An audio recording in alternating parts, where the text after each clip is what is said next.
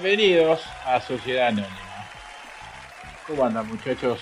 Todo bien, por suerte acá andamos vender en otro programa para nada, para sacar a relucir nuestra indignación sobre el mundillo del influencer y de internet que nos tiene tan cansados. Hola, ¿cómo les va muchachos? Bender, Fry.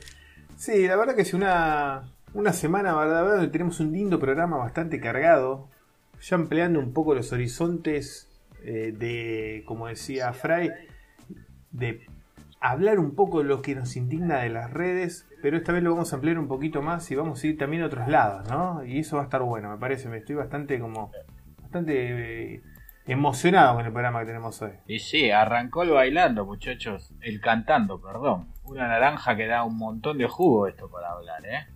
Le digo la verdad, a mí para criticar me gusta ver las cosas primero, no, no, no pegar por deporte, y me dediqué a verlo un poco me dediqué a verlo el primer programa y vi el segundo programa. El segundo no lo pude terminar, les digo así nomás. Varias cosas me llaman la atención. Primero, eh, intentando en época de, COVID, ¿no? Intentando hacer tele, los productores, eh, hacer tele, pero con cierta distancia social. Me, me, invirtieron un tiempo y dinero, por lo que vi, en cámaras, por ejemplo, móviles que no haya camarógrafos fijos ahí, ojalá que los camarógrafos igual de cada canal les estén garpando lo que corresponda, ¿no? Porque no los reemplacen por robot tan fácilmente.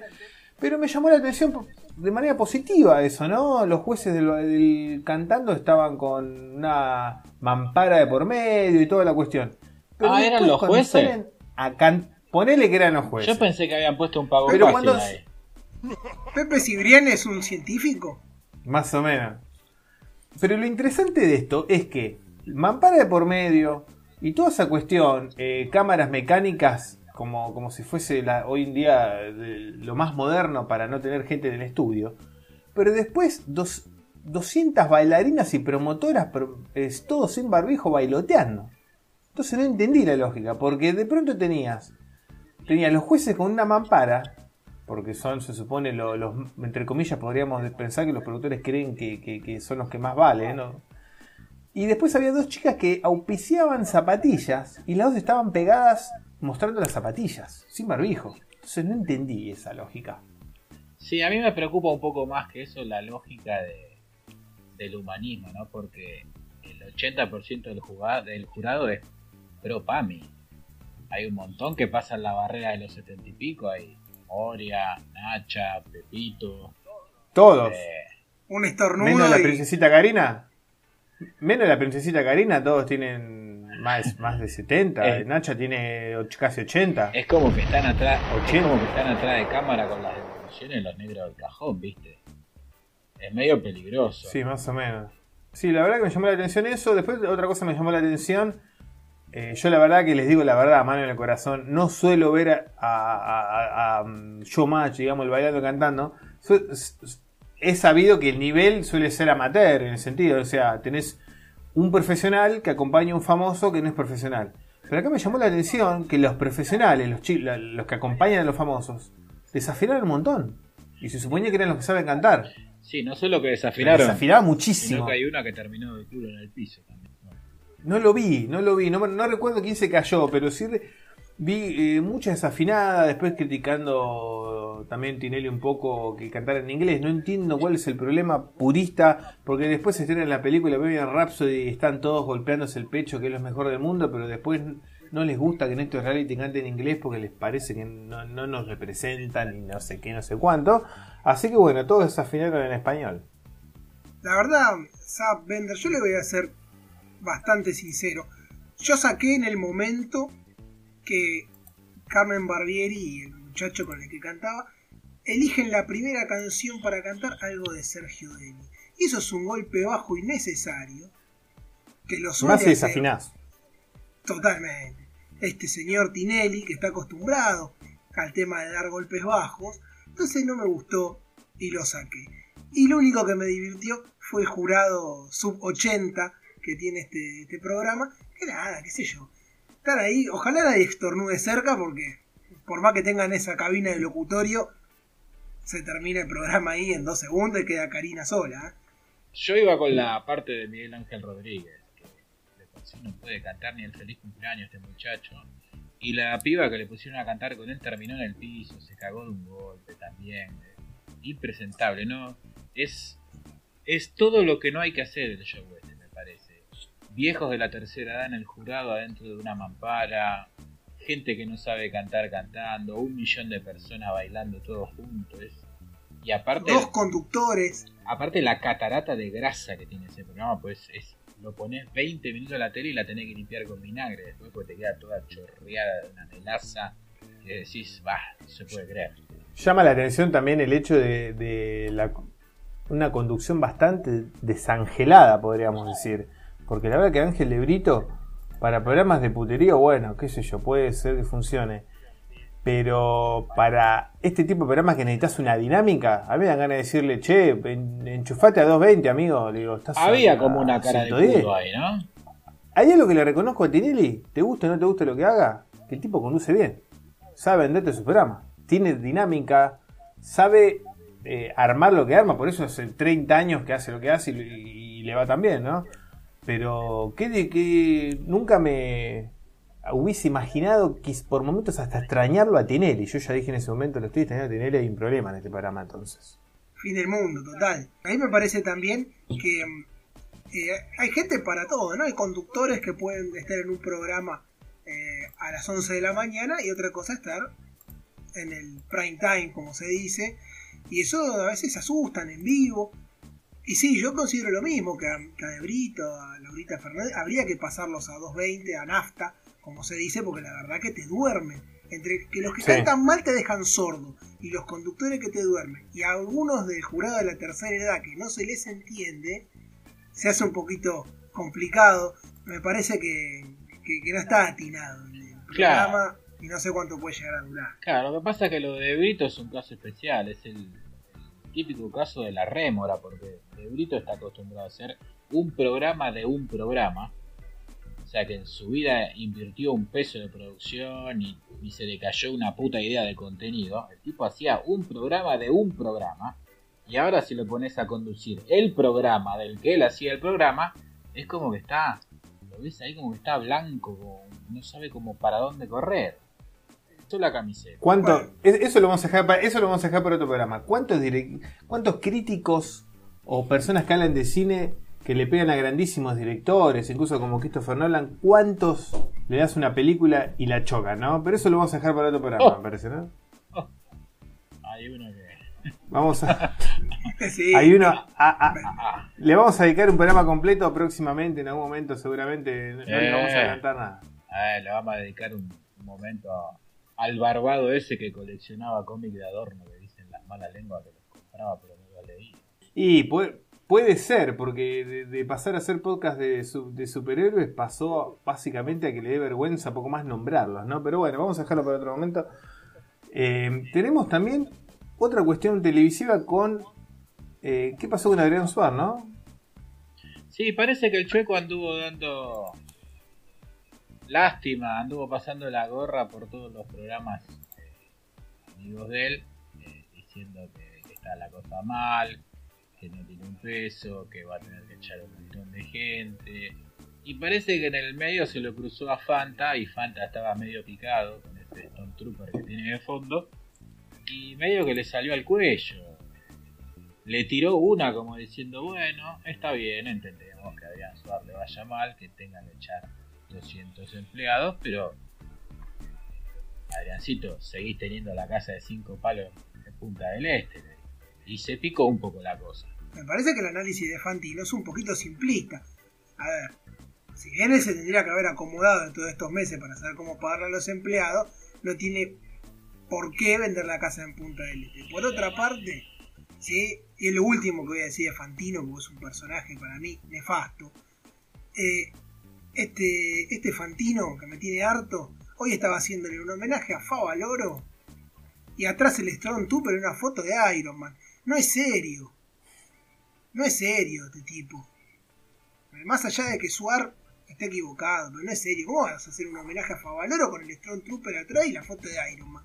Un poquito, un poquito de seriedad, es como que, no sé, este programa eh, lo esté haciendo tomado, que lo esté haciendo, pero no importa.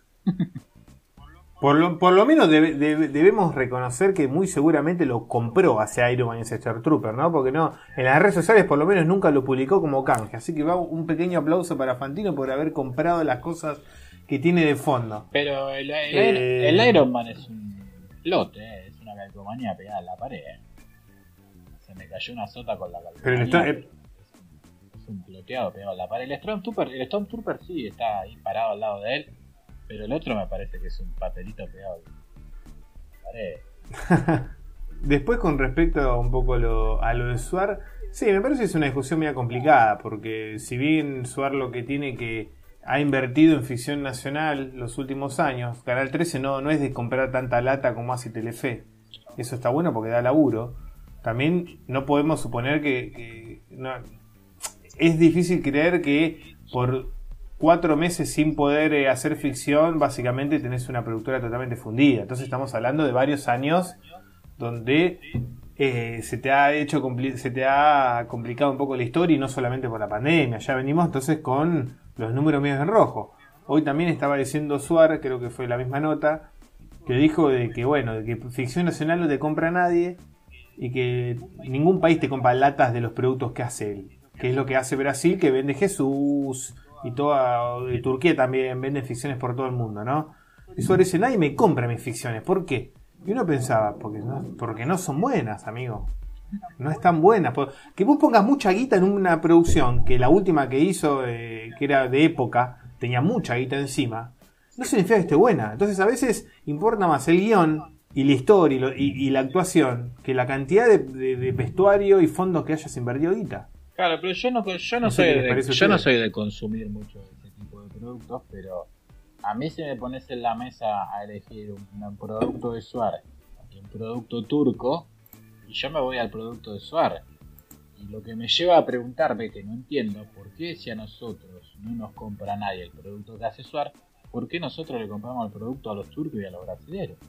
¿Que somos los boludos de la película? No, pues ev- evidentemente, eh, si pones una- un producto de Suar y una novela brasilera al mismo horario y la gente elige ver la brasilera, no es una cuestión de prejuicio, sino que simplemente la gente se está enganchando más con algo. Estoy seguro que si, si repitieron 45 veces el clon o ahora venía a Brasil, es porque realmente debe tener algo que a la gente le gusta muchísimo más que cualquier producto de Suar que, que hizo en los últimos años. A ver, esto es muy fácil. El nivel de, guionistas que hay en las ficciones que presenta Muchas veces son bastante lamentables.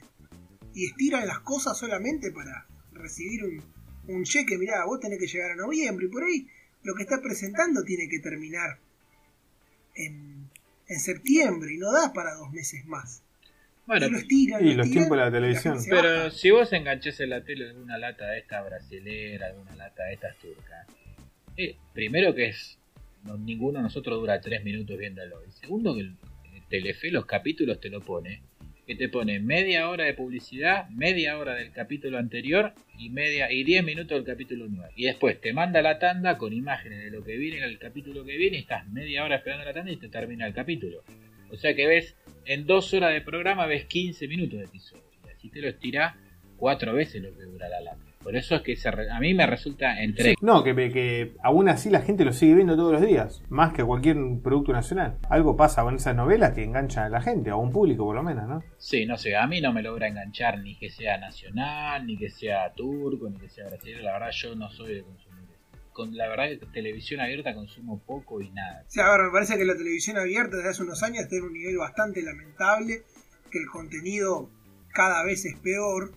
Por eso tenemos contenido como el que presenta Suar, que son pobres de guion, porque a veces no hay malos actores, pero son pobres de guion, o tenemos contenido como los que hace Tinelli, que bueno, son ya incalificables, ¿no? Que te ponen lo que ya todos dij- dijimos, un jurado octogenario, Claro, que es que ahí, 80. ahí diste un poco en el clavo, porque para mí el, el problema de la televisión abierta, que se fue muriendo de a poco, al menos para mí, yo siempre hablo por mí como espectador, es que son siempre los mismos 5 o 6 dinosaurios que manejan siempre los mismos programas. Tinelli, Mirta Legrand, Susana Jiménez. y alguno que otro más que está hace Welcome. 40 años. Real.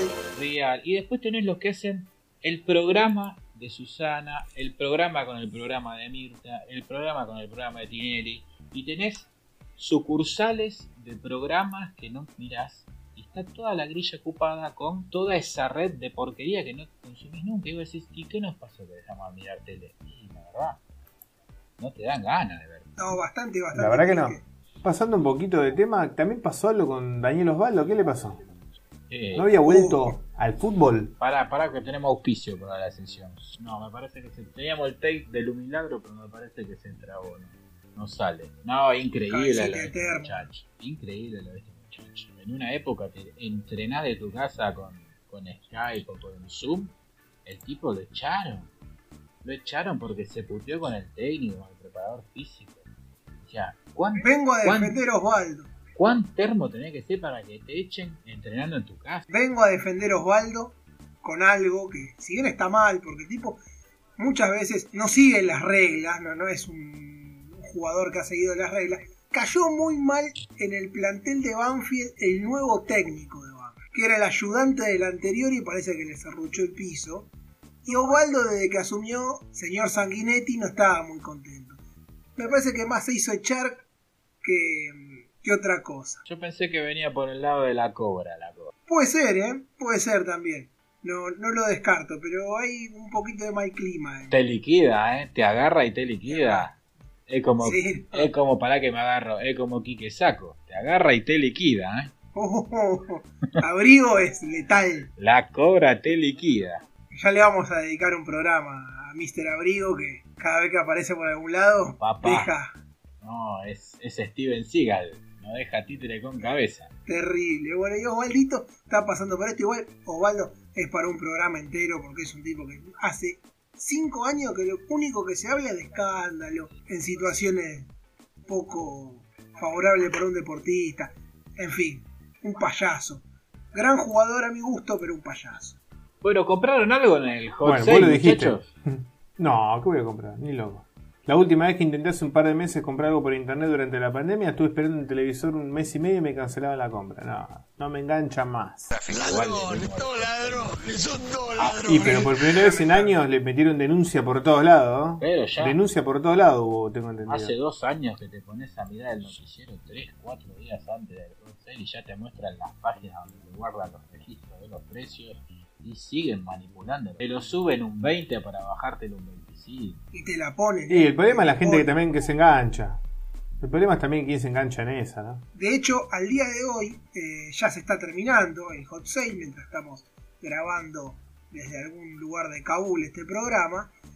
Y lo que nos dicen es que ya hay empresas que están, eh, se les hicieron causas penales por estafa publicitaria con el tema del hot sale. Qué lindo es. Es más, Y sí, yo ahí vi una sí empresa tercerizadora, una empresa tercerizadora que subió de precio una camiseta, no voy a decir cuál es el equipo, ¡Apa! para bajarla un 5% nada más y te cobraba el mismo precio de antes, unos 6.500 Me imagino- Para, para, para. Es el mismo equipo Me imagino que, que- ponía 20 productos en stock y los que estaban al 50% estaban agotados. Sí, señor, no vamos a dar más datos. Qué va. ¿Vos me vas a decir que, que hay dirigencia de un club que le hace eso a los socios? Ese. Entre otras cosas. Vamos entonces un poquito a noticias más interesantes, pero porque no nos tocan de cerca. ¿Qué les parece si vamos a las noticias bizarras? Me parece perfecto, Zap. Bueno, la primera noticia bizarra es un sitio que permite observar a través de ventanas de todo el mundo. En un momento en que viajar por el mundo casi no es posible, un sitio permite experimentar la vista desde una ventana al otro lado del planeta. Parece ser una buena opción, ¿no? En estos momentos de cuarentena mundial. Windows Swap es una manera fácil e ingeniosa de viajar por todo el mundo desde la comodidad de tu propio hogar. Che, ¿pagan el chivo estos tipos? ¿Nos, nos pagan? Todo lo que tenés que hacer es visitar el sitio y hacer clic en el mi botón, abrir vulcanita, nueva- señor. yo quiero mi Windows Swap. Abrir una nueva ventana en, en algún lugar del mundo para ser transportado instantáneamente a la casa de un extraño en ciudades como Londres, Bangalore o Yakarta y disfrutar de las vistas con las que se despiertan todos los días esos habitantes.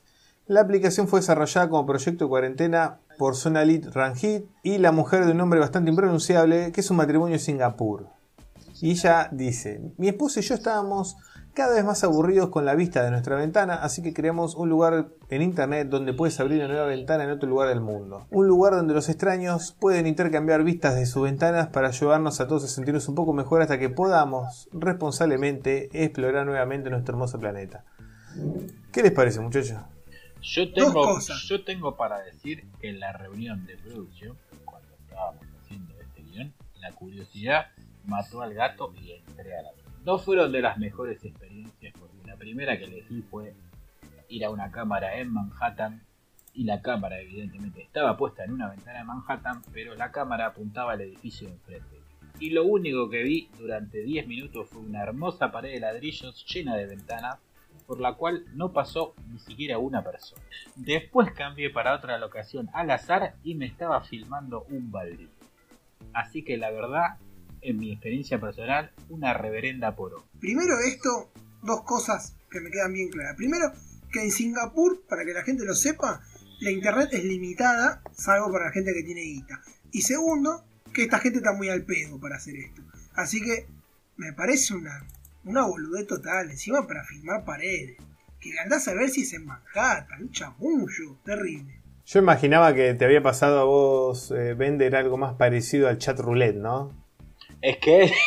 cambiando de cámara. Es el chat roulette, pero de mobiliarios. Yo digo, bueno. Menos mal que no te encontraste. bueno, me quedo en la de Manhattan, a ver. Capaz que pasa algo, viste, viste, están medio tirados todo allá. Capaz que ves a alguien que apacita a otro. O se cambia, o se empieza a cambiar uno, o va uno a cagar, no sé. Algo para divertir. No, nada.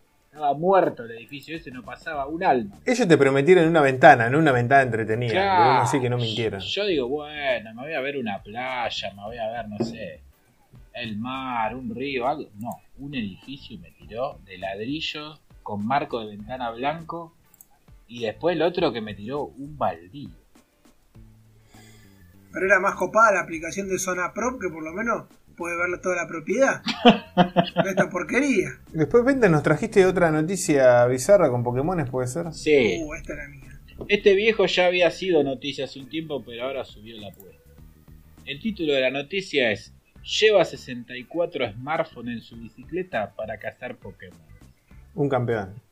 Un jubilado taiwanés que alguna vez llegó a los titulares internacionales por atar casi una docena de teléfonos inteligentes a su bicicleta para poder atrapar múltiples personajes del Pokémon Go, ha llevado ahora su pasión por el juego móvil a las nuevas alturas de 64 dispositivos móviles conectados a su bici. Sí, señor, 64. Chen Sanjuan, el anciano de 70 años montado en su bicicleta, pasea por las ciudades múltiples con todos sus teléfonos conectados al manubrio. Chen explicó que había creado una extraña configuración para poder operar varias cuentas de Pokémon Go al mismo tiempo y que se había enamorado del exitoso juego después de que su nieto se lo presentara y que nunca más lo pudo dejar de jugar. En mi época a la bicicleta le poníamos eh, Compass Disc en los rayos, ¿te acordás? Sí, yo era un poco más viejo y le poníamos la bombucha media desinflada que hacía de motor. Iba haciendo los rayos. Claro.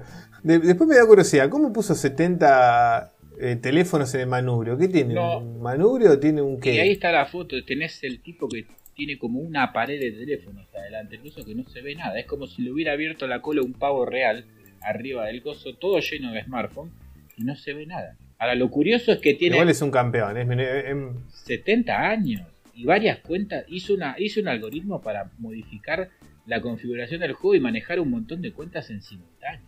Yo me pregunto una cosa, ¿no? Los programadores de Niantic, que son los programadores de Pokémon Go, primero que este señor lo tienen que banear porque está haciendo trap. Me pongo en policía total.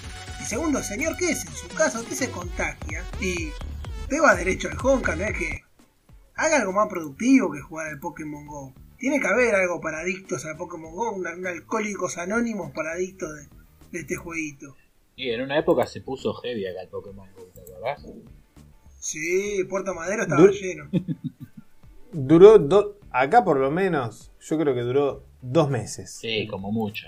El, fanatismo, dos meses y ya está. Se en cuenta que la, aplicación ningún celular argento se bancaba tanto peso que después decía, oh, la tengo que actualizar, son 200 megas, listo, lo borro.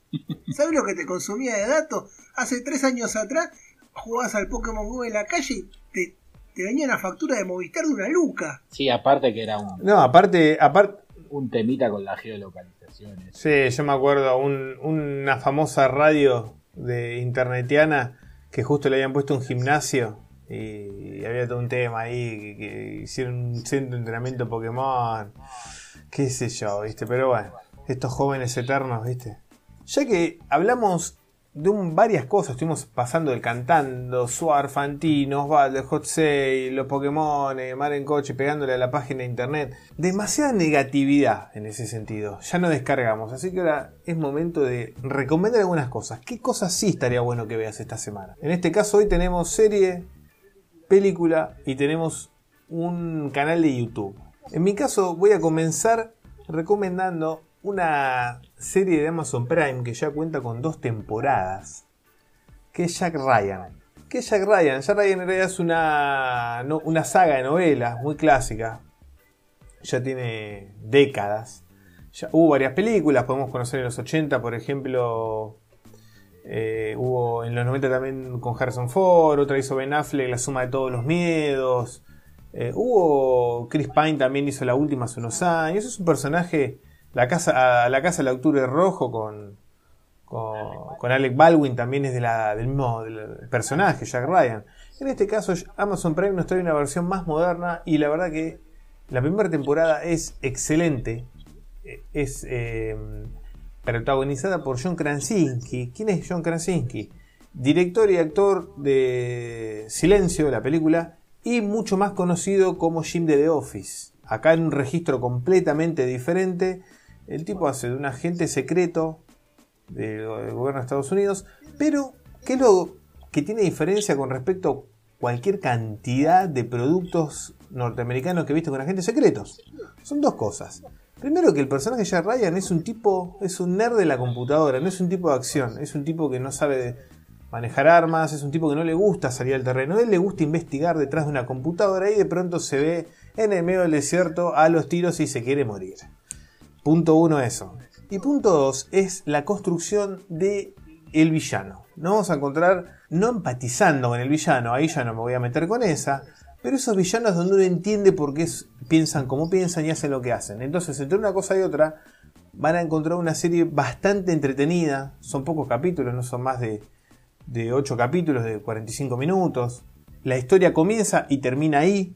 O sea que si ven la primera temporada no tienen que ver una segunda para ver cómo sigue el enemigo ni una cosa así, sino que la historia es de algún modo autoconclusiva. Les recomiendo especialmente la primera temporada, la segunda no la voy a recomendar tan fervientemente porque la verdad que tiene algunos problemones que ojalá que resuelvan en la tercera. Así que Jack Ryan en Amazon Prime es eh, mi recomendación de la semana. Bender, ¿qué tenés para recomendarnos? Bueno, yo hoy les traigo una película. Lejos de recomendarles una película vieja o una película de culto como la de la semana pasada, hoy les traigo algo bastante nuevo del año 2019 que se llama The Room, o más conocida como La Habitación. Es una película dirigida por Christian Volkmann, protagonizada por Olga Kurilenko y Kevin Jensen. La mano viene por acá. Es una película que vos la pones eh, y decís, "Uh, me voy a fumar todos los clichés del terror berreta de los últimos 10 años. Una parejita que llega con el auto lleno de cosas a una casa medio en el campo que se compran. La casa bastante hecha percha. Llegan, se instalan, se abren la botellita de vino, empiezan a chapar. oh, ruido. Decís, "Po". Acá empieza otra de esas películas de terror que ya vimos 20 veces. Nada que ver. Cada vez que esta película te lleva para el camino del cliché fácil, te mete un volantazo y te lleva para otro lado que te deja de culo en el piso. En la casa, el JT encuentra en una habitación atrás del empapelado con una llave media turbina que la abren y es una habitación cuadrada, bastante clásica, pero la habitación te cumple deseos materiales. No les voy a decir más nada, no les voy a spoilear más nada, solo les voy a decir que la miden una horita y media Amazon Prime, espectacular. Terror y ciencia ficción llevados de la mano altísimo nivel. Vamos a aclarar que no nos auspicia Amazon Prime, pero si quieren auspiciarnos no nos molesta. ¿Tendrá vulcanitas Amazon Prime? No, Yo quiero juguetes, viejo. No. Para, que te auspicie Vulcanita eh, vas a tener que ir a hacer un podcast con, con el hijo de Matías Martín o con el supermanólogo ese. No, no, no. Ahí. Me quedo acá. Ah, ahí es donde la está poniendo Vulcanita. Pero, che. Fray, ¿qué tenés para recomendarnos? Un canal de YouTube puede ser. Sí, un canal de YouTube. Y, a ver, en esta primera temporada de Sociedad Anónima, ya vamos a este tercer programa, no, va- no va a ser habitual el tema de, de canales de YouTube porque, bueno, todos caen siempre en lo mismo, eh, muchos terminan cayendo en el canje, y no hay tantos que te den información sobre algo en particular. Y como a nosotros nos gustan las películas, recomiendo el canal L2B2. ¿Y por qué lo recomiendo? Porque hace reseñas de las películas que nos gustan a todos, de los tanques de los 80. Hacen de películas también nuevas, pero no un análisis contándote, bueno, la película trata de esto, de esto y, y fin. No, te habla de toda la parte técnica, de cómo se realizó, qué presupuesto tuvo, qué problemas hubo durante la filmación, qué actores iban a hacer en primer lugar el papel y se terminaron bajando. Todas cosas que al que cinéfilo realmente le van a gustar. Eh, y no es el eh, clásico canal de cine que te va a decir, no, mira, no mires esto porque está mal. No, en ningún momento te tiran una opinión. Todo es información bajada de la mejor manera, con material eh, también que lo, que lo contrasta, está muy bueno. Y simplemente para dejarle, porque yo los tiro así, eh, para que vayan y, lo busquen.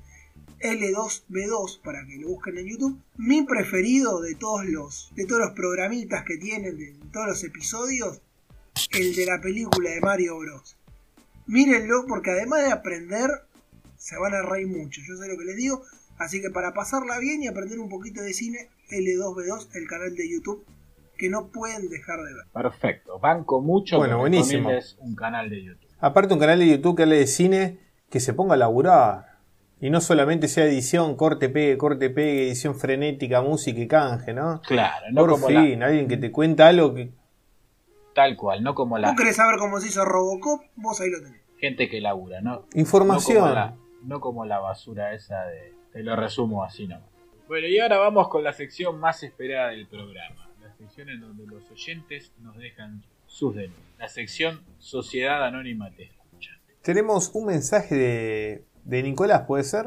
Sí, así es. Nico nos dejó un mensaje, un mensaje bastante encriptado, que nos escribió a arroba sociedad podcast. Nicolás dice, quiero mandarle un saludo muy especial al primer campeón que tuvo la sección El Boludo de la Semana con las 22, 26 nominaciones al Emmy que le dieron a Watchmen. ¿Qué tal? Está hablando del señor, está hablando del señor Panzotti, parece. Ah, que estuvo comentando el bailando esta semana. Claro, El cantando, perdón, el cantando. Él cantaba. Lo que le pegó el año pasado y ahora. Qué panqueque este muchacho. ¿eh? Qué panqueque. Igual las medialunas estaban ricas. ¿sí? Es otro de estos todólogos. ¿eh? Es Tiene, pandemiólogo, la- eso- experto en series, en reality. tiene un máster en economía. Es politólogo. Sommelier de medialunas. Eventero. Todo, todo. Se anotan todas. En todas, todas. Lo que ves, ¡pac! Y si hay catering, vamos que vamos. ¿eh? Y está. Está enganchadito con la serie. La, está enganchadito con la vedette del programa que nada, pero después nos vamos a seguir explayando, Nico. Así que quédate tranquilo. Después tenemos. Después tenemos otro mensaje. Lo manda en audio. Así que vamos a escuchar. Mensaje para qué. Parece que es una denuncia para con un denunciante. Que la semana pasada nos estuvo denu- denunciando. Es un poquito eso del ambiente un poco de los cómics, de los superhéroes, aparentemente. Y viene por ahí la mano. Así que bueno, vamos Vos a me decís Zapka y Fuego Cruzado y nosotros acá en el medio de Sociedad Anónima. Parece que tan cruzado no, porque no le respondió Álvaro Luthor a, a la nocturna, el muchacho este de, de la costa atlántica, como que fue el que lo denunció la semana pasada, porque hablaba de cómics sin haber leído nunca nada, pero tiene un canal. Pero acá tenemos un muchacho que lo denuncia a la nocturna por otra cuestión. Vamos a escucharlo. Hola, muy bueno el programa. Quería denunciarles que el ala nocturna de la costa es un youtuber que está esperando canjear Vulcanita y en realidad no hace ningún vivo. Deja un póster con su cara fija y se va a comer rabas al puerto. Duras palabras, ¿no, Werner? Duras palabras. Igual, eh, este oyente bastante cobarde que no dejó su nombre, eh, quiero decirle que acá, en este espacio, yo me voy a poner espalda con espalda con el señor Ala Nocturna porque me cae muy mal ese pelado que denunció la otra vez. Así que no te metas con Ana Nocturna, anónimo. Mentira, le mandamos un abrazo grande al oyente que nos mandó la denuncia. Y sí, estuvimos viendo ese podcast y evidentemente tiene razón. Es como que tiene una gigantografía que pone frente al monitor y anda por ahí degustando unas rabas después, parece. Sí, es raro. Claro, básicamente imagínense que uno hace un canal de YouTube con uno o dos amigos más o amigas y mientras el resto habla vos pones una imagen quieta tuya y te vas a comer, te vas un rato al baño y después vuelve. Qué fácil que ligar canje así, muchacho. Qué fácil que es hacer, oyentes, qué fácil es tener like de ese modo, ¿no? A ver, igual es raro porque hay, había uno, yo lo vi, ¿no? Después de que mandó el mensaje eh, el oyente anónimo, vi el programa de, YouTube, que no vamos a dar el nombre porque nos pasó data privada del anónimo a la nocturna y había un, un señor que iba pasando de, lugar en lugar por todo, por todo el programa. Ese, es raro, gente que se teletransporta en vivo, no, está bueno. Lo que, hay que, lo, que hay que lo, que hay que reconocerle al compañero de la gigantografía es que es un gran remador, porque se remó todo el programa, mientras el otro plantó el portarretrato y se fue a pasear por el puerto. La verdad que son remadores, algunos en canales de YouTube son remadores. A eso les mandamos siempre nuestro saludo. Y hay que, hay que laburar, hay que ganarse a los, a los oyentes, hay que ganarse los likes, hay que ganarse las compartidas y no vale poner eh, una imagen quieta, muchachos, hay que laburar. Y otra cosa, si el anónimo y el señor a la nocturna quieren salir en este programa, les voy a pedir que si se van a faltar el respeto, sigan insultándose. Nada de, Siempre. de medias tintas. Enseguida les habilitamos. Acá nos vamos con medias tintas. Enseguida les habilitamos un cuadrilátero con rejas y hacemos un enfrentamiento de artes marciales. Por favor. Así que bueno, ese fue nuestra sección Sociedad Anónima Te Escucha. Podés mandarnos a tu denuncia. Podemos arreglar para que nos mandes un audio si querés, como vos quieras, o si no, nosotros la podemos leer. Si no querés mandar un audio, nos escribís a arroba sociedad podcast en Twitter y te vamos a contestar eh, de forma bastante inmediata. Y si no, nos denuncia con lo que quieras, obviamente. Y si no, nos buscas en la aplicación esta de las cámaras y invoca la ventana de Sociedad Anónima y te atendemos por la ventana por la pandemia. Esa es una gran idea. La que dice Manhattan bueno, somos nosotros. Claro, la del doctor Manhattan. Bueno, ahora vamos a la mejor sección del programa, o la que más espero yo en lo personal, que es el boludo de la semana.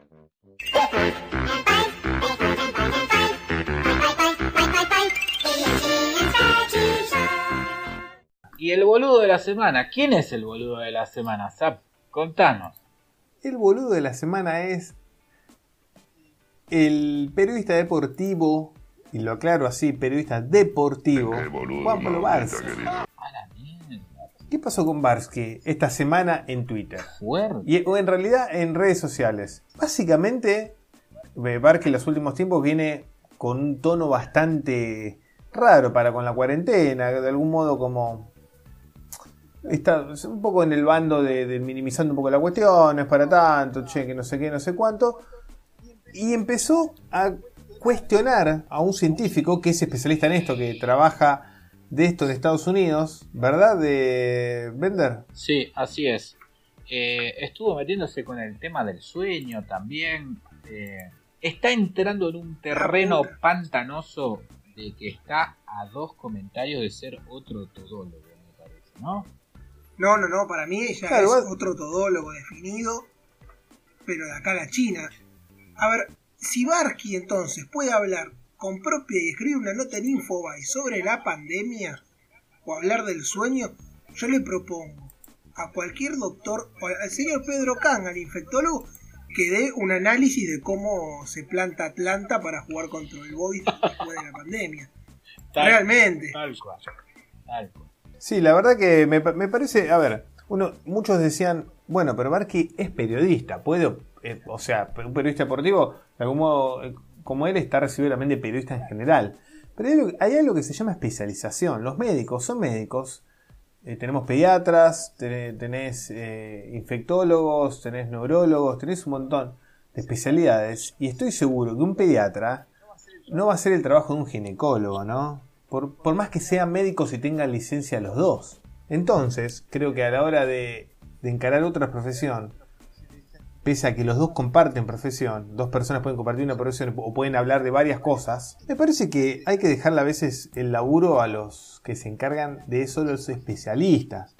En el caso de lo que dije, es discutirlo, pelearle haber cuestiones tanta sobre el maldad, mi virus, amor. sobre el COVID, No puede a un haber tanta maldad. científico reconocido que trabaja en Estados Unidos hace años y encima después, la misma semana, hacer una larga nota en Infobae sobre hablando también de cuestiones relacionadas con la salud, me parece como medio raro, ¿no?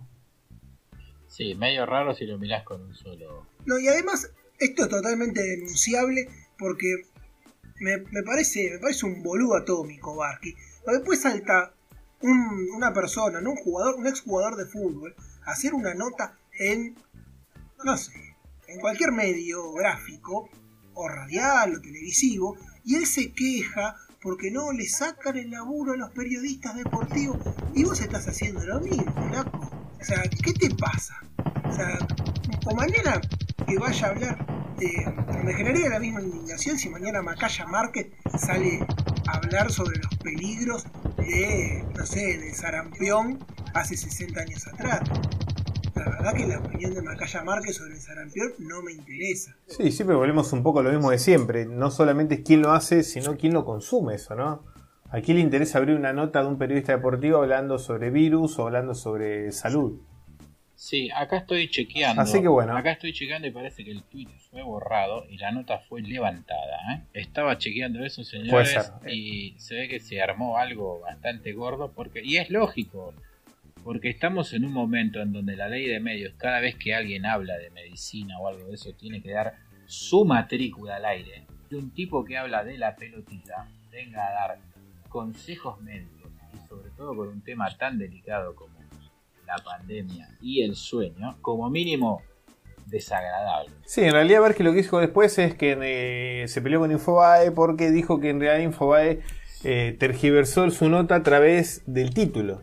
Porque Infobae le había puesto, bueno, eh, problemas de sueño en la, en la pandemia por, Bars, por Juan Pablo Barsky. Y dentro de la nota lo que hacía Barsky en realidad era como reseñar otro libro, una cuestión así que hablaba del tema. Pero él en realidad también había compartido la nota de ese modo y se compartió la nota de ese modo. Entonces quedó un, ahí un fuego medio cruzado donde Barky después se lavó la mano diciendo yo no dije lo que ustedes están diciendo en el título que, di, que hice. Y bueno, todo terminó como resultado él levantando la nota. Después la otra pelea que había tenido con un científico reconocido en los Estados Unidos ya también fue otro desatino semanal del periodista deportivo, ¿verdad? Lo mal que le hace al periodismo CNN Radio, ¿eh? Lo mal. Es un CNN Radio en todo aspecto, ¿eh? en el deportivo y en el general. Es un medio lamentable. nefasto. Sí, Bender. Nefasto. Sí, sí, sí, la palabra es esa, ¿eh? Es Nefasto. Eh, más allá también, otro señor que más adelante eh, pasa que expiró porque, bueno, actualmente no hay fútbol, pero hay mm, un muchacho, no voy a dar el nombre todavía, que es un boludo también que todo el tiempo está tirando noticias falsas en el ambiente deportivo, porque no tiene noticias, entonces tira humo todos los días. Yo una vuelta la estaba siguiendo y era todos los días en CNN eh, Radio Deportivo, que es lo hace con TNT Sports, tirando noticias falsas. Y yo hasta lo he escuchado a Barsky riéndose de eso en, en sus programas radiales. Así que una falta de ética profesional bastante grave tiene, ¿eh? Bueno, igual, desastroso, nefasto. y volviendo a lo que decía Nico en su denuncia, eh, le contamos que a la persona que le manda saludos por las 26 nominaciones de Watchmen es la persona que labura de rémora de Barsky. Porque donde va Barsky, él va eh, dándole mordisquitos chiquititos en la pancita. Como vos buscás a este señor en internet y aparece la foto de un tiburón y este periodista especializado en todo comiéndole los bichitos de la pancita. Es, es eso, una rémora. Vos me decís que esta rémora, obviamente, que le, que le viene pegando a todo el mundo el que habla de la pandemia sin conocimiento, a Barky no le pegó. No, no le pegó a Barque y que se la pasó durante toda su vida pegándole a, a los programas de Tinelli. Hoy eh, es el abogado defensor número uno de ese programa. O por lo menos lo difunde demasiado como para que no le guste, ¿no? Claro. Es bastante raro, qué sé yo. Ah, lo único que tengo para decir es que, bueno, no soy todólogo, pero hablo de Showmatch y mi vida es la de un triunfante. Esa es la que va. Bueno, y antes de despedirnos, Así- muchachos, eh, déjame mandarle un saludo para el señor eh, Pasucci, que hoy se cumple exactamente una semana que se sigue peleando con los believers del señor Val. Una semana exacta de calendario, ¿eh? Así que le mandamos un saludo y muchas felicitaciones. Un socio grande, ¿eh? honorario de Sociedad Anónima, el señor Pasucci. Claro que sí. Así que este fue el tercer episodio de Sociedad Anónima. Hemos descargado todas nuestras balas, ¿no? De la semana, parece. Sí, a ver, las recomendaciones. Sí, véanlo, después nos comentan. en arroba Sociedad Podcast. Nos pueden ver por ahí. Chequen lo que decimos, que es verdad. Esta gente, este señor Barsky es un boludo y es un boludo hace rato. ¿eh? Y ahora se ganó el lugar y seguramente lo volvamos a ver. Así como el amigo Yao que debe estar preparando en la máquina de boludez que su cabeza algo para volver a aparecer. Barsky, no tengan duda que en cualquier momento lo tenemos de nuevo. Y a su rémora también. Así que bueno, amigos, les mandamos un fuerte abrazo para todos y nos estamos viendo la semana que viene.